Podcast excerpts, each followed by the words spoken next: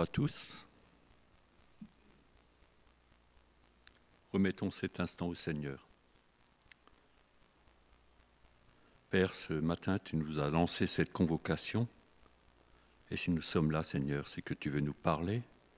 Nous voulons te parler, nous t'avons loué par ces chants, et nous te demandons, Seigneur, que ta parole soit puissante, efficace dans nos cœurs, qu'elle nous transforme, qu'elle nous ouvre à ta lumière, Seigneur, et que nous puissions repartir, oui, fortifiés par ta présence, fortifiés par ton salut. Amen. Je vous propose une lecture dans Ésaïe 52, à partir des versets 13 et le chapitre 53. Nous avons parlé du serviteur tout à l'heure. Voici, mon serviteur prospérera. Il montera, il s'élèvera, il s'élèvera bien haut.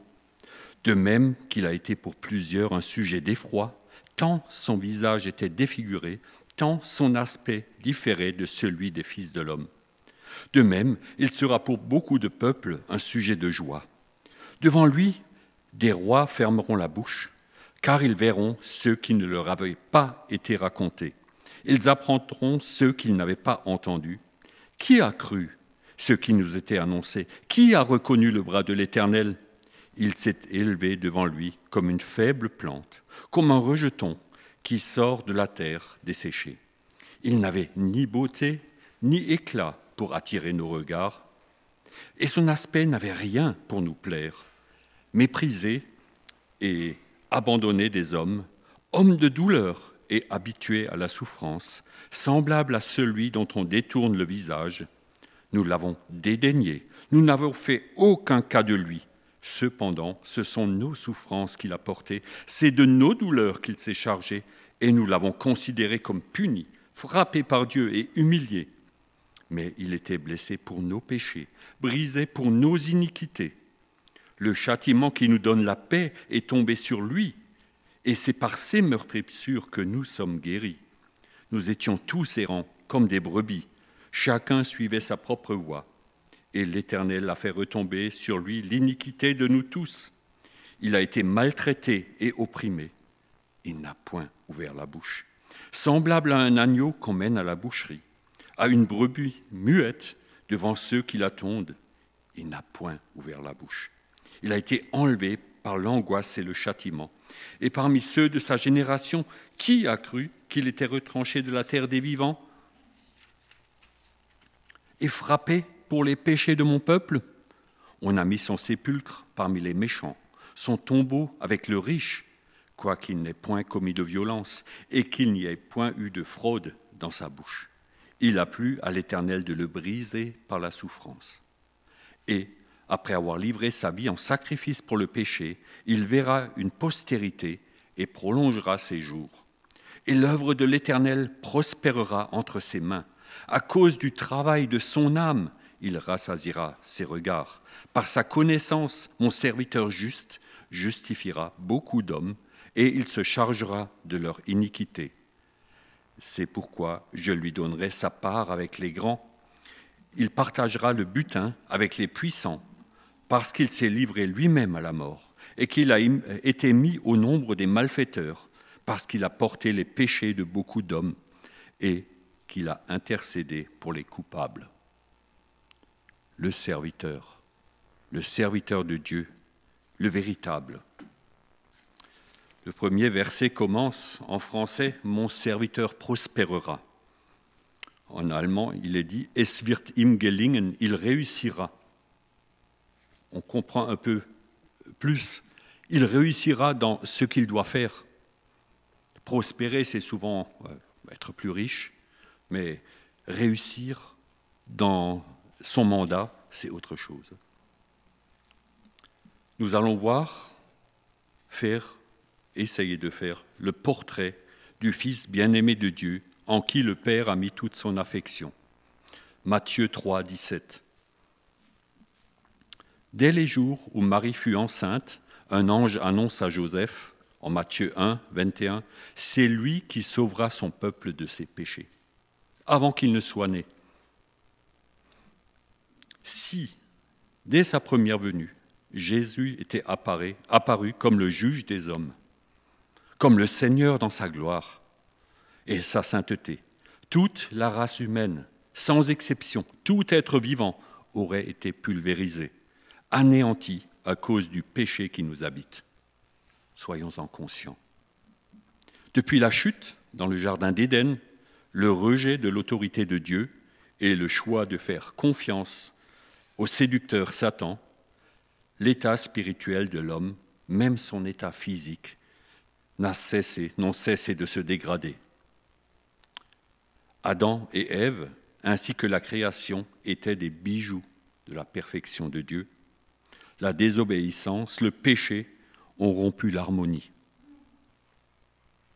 parfaite qui régnait en Éden. Pour couvrir la honte de leur état, Dieu a sacrifié un animal pour faire un habit. Le premier sang versé pour, leur faire, pour, couvrir leurs péchés. Leur fils Caïn tua son frère par jalousie. Les cataclysmes firent leur apparition. Le déluge, tremblement de terre, feu sur Sodome, et, et, et. Malgré les efforts de quelques-uns, la situation était irréversible. Tous ont péché et sont privés de la gloire de Dieu. Dieu prépare sa venue en mettant un peuple à part, Israël. Les directives, les commandements qu'il leur donne et ses interventions miraculeuses, épisodiques selon eux, mais constantes pour lui, font de ce peuple un pâle reflet de ce que pourrait être une vie totalement consacrée, purifiée du péché. Il y avait juste un reflet de la réalité. Même pour ce peuple choisi, l'attraction du péché, son pouvoir, sont totalement sont tellement puissants que la mort éternelle reste la seule issue.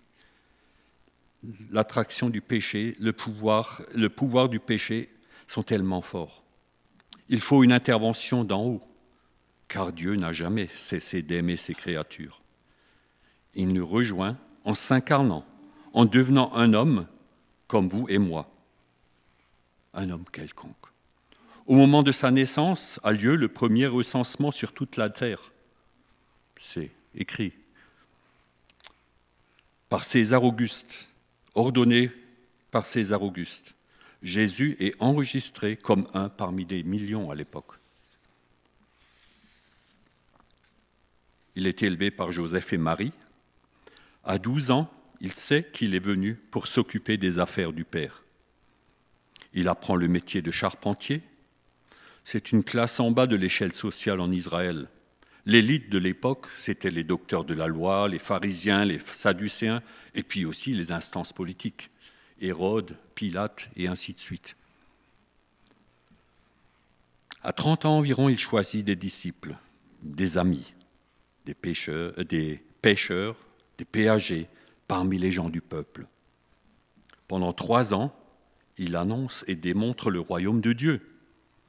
Plusieurs fois, Dieu atteste l'origine divine de Jésus. Tu es mon Fils bien-aimé, en qui j'ai mis toute mon affection, lors de son baptême. Luc 3, 22. Et la même chose en Matthieu 17, 5, où il ajoute Celui-ci est mon Fils bien-aimé, écoutez-le. Il parle avec autorité. Ce n'est pas de l'appris intellectuel. Il vient, il est la source de la vie ça change tout. Quelquefois, il démontre sa toute-puissance face à la maladie, face à la mort, face aux puissances des ténèbres, face aux démons, face au péché. Il guérit, ressuscite, libère, pardonne, nourrit et bien d'autres choses. Après trois ans, personne n'a compris que sa mission n'était pas d'installer un royaume libéré des Romains, des religieux, de la maladie, de la famine, et ainsi de suite. On attendait cela, n'est-ce pas? Personne n'a compris que ce n'était pas son objectif. Il n'a pas imposé ses idées. Je connais quelqu'un, un jour il m'a dit, Christ et Karl Marx, c'est les seules personnes qui aient montré la bonne voie à l'homme. Mais Jésus, il n'est pas venu pour nous donner une religion ou pour nous donner une philosophie de vie. Il est venu pour sauver.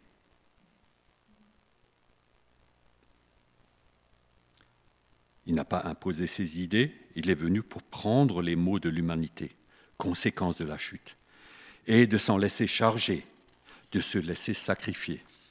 Séparé de Dieu, qui ne peut tolérer la rébellion, le péché. À Gethsemane, alors qu'il acceptait la coupe de la colère de Dieu, il a été accablé par la saleté, par l'horreur, la rébellion. Il a pu mesurer l'étendue de notre perversité, de notre misère. Nous allons juste lire quelques versets dans Luc 22, 44, 41 à 44.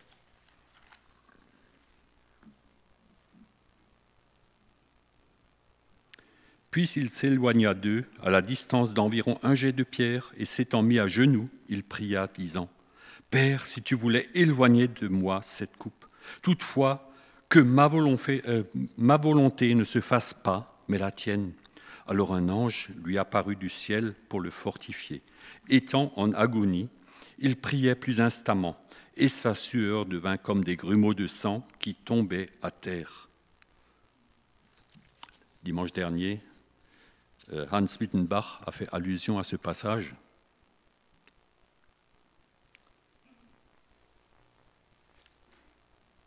Il s'est éloigné des disciples. En allemand, il est dit Er sich von ihnen. Il s'est arraché à eux pour être seul.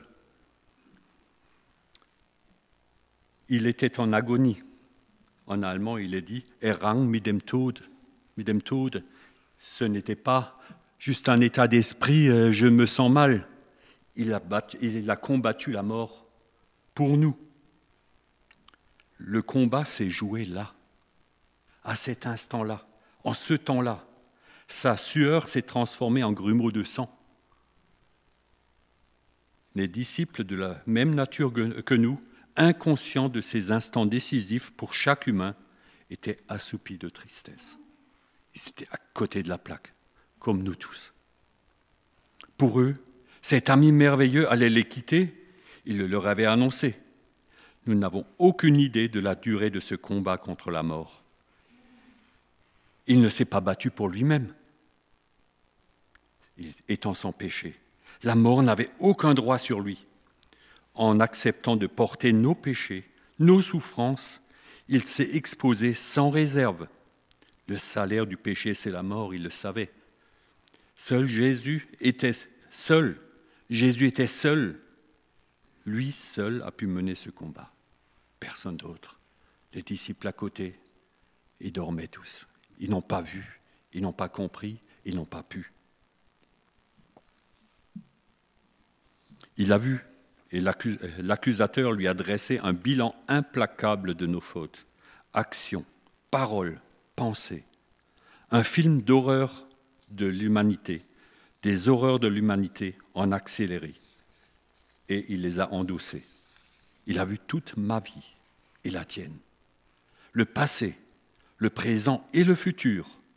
Par pur amour, il a accepté le châtiment mérité, la punition. Quelqu'un pense-t-il aujourd'hui que s'il est purifié pour son passé, il n'a plus besoin de la grâce? À l'avenir, il se trompe. Aucun de nous, s'il prend un nouveau départ aujourd'hui, ne pourra se tenir devant Dieu, ne fût-ce qu'un instant, sans la protection du, sang de Jésus et de son intercession perpétuelle auprès du Père. Nous serions encore anéantis en un instant. Notre nature est souillée, nous péchons toujours, ne nous trompons pas nous-mêmes, nous ne sommes pas encore parfaits. J'aimerais illustrer cette état par l'histoire de deux amis, deux amis croyants qui se sont rencontrés. Les deux aimaient les chevaux.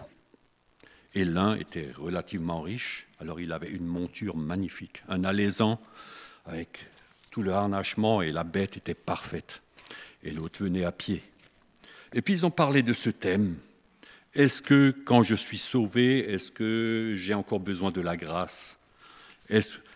Et celui à pied, il disait, je pense pouvoir maintenant marcher selon la loi de Dieu.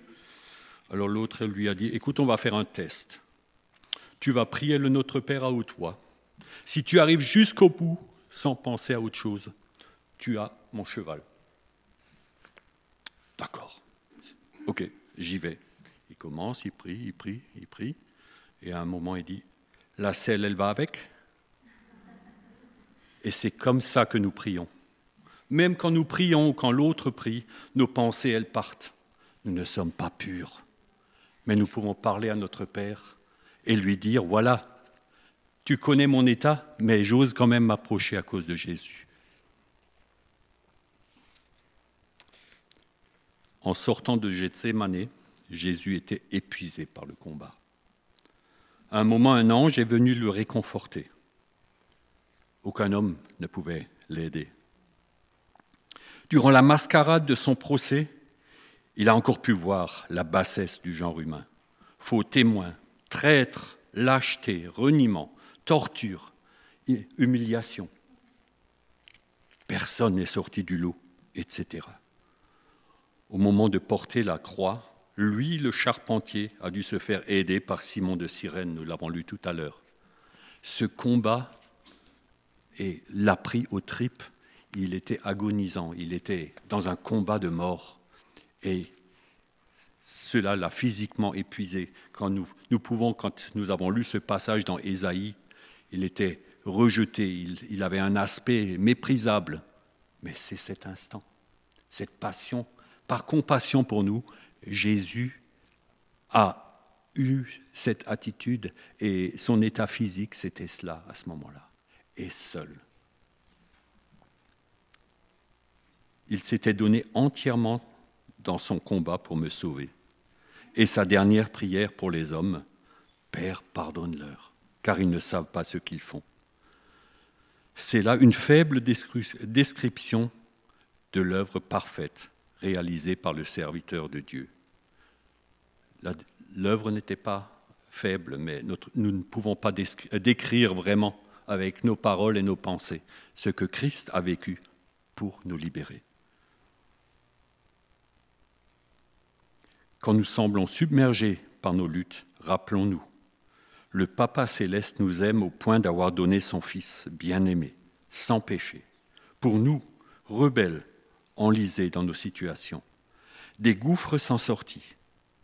Il nous tend sa main percée pour nous relever. Quel amour, quelle patience.